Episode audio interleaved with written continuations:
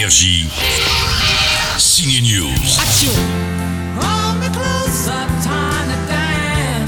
Attention, un nouveau biopic consacré à une star de la chanson sort aujourd'hui. Après Freddie Mercury et Queen, on danse et on chante Elton John au ciné. J'entendais la mélodie dans ma tête. Tout était là. Je voyais toutes les notes et il fallait que ça sorte. It's a little bit funny. This feeling inside. Ce matin sur Énergie, l'acteur Taron Egerton nous parlait de son incarnation très réussie d'Elton John dans Rocketman. C'est lui qu'on entend là. Rocketman, la comédie musicale manque parfois un peu d'émotion, mais c'est beau, c'est bien fait et c'est très bien joué. Évite juste de te tuer avec la drogue.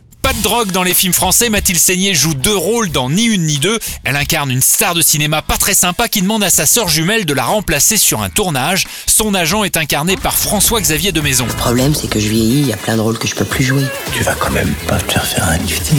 Ni une ni deux fait penser un peu à un épisode de la série 10% de Dominique Besnéard, une série dans laquelle on peut le voir en le cherchant bien François-Xavier de Maison. Je suis en photo dans le bureau de Thibault Montalembert quand il parle d'Isabelle Huppert dans la saison 3, donc c'est un, c'est un début. Tu aimerais bien en faire partie? Bon, j'adore. Euh, avec Dominique Besnéard me disait il faudrait qu'on trouve une, une histoire, un truc qui corresponde euh, bien, donc euh, on verra. Ni une ni deux et Rocketman sortent aujourd'hui. Énergie. Bon ciné à tous Signe News.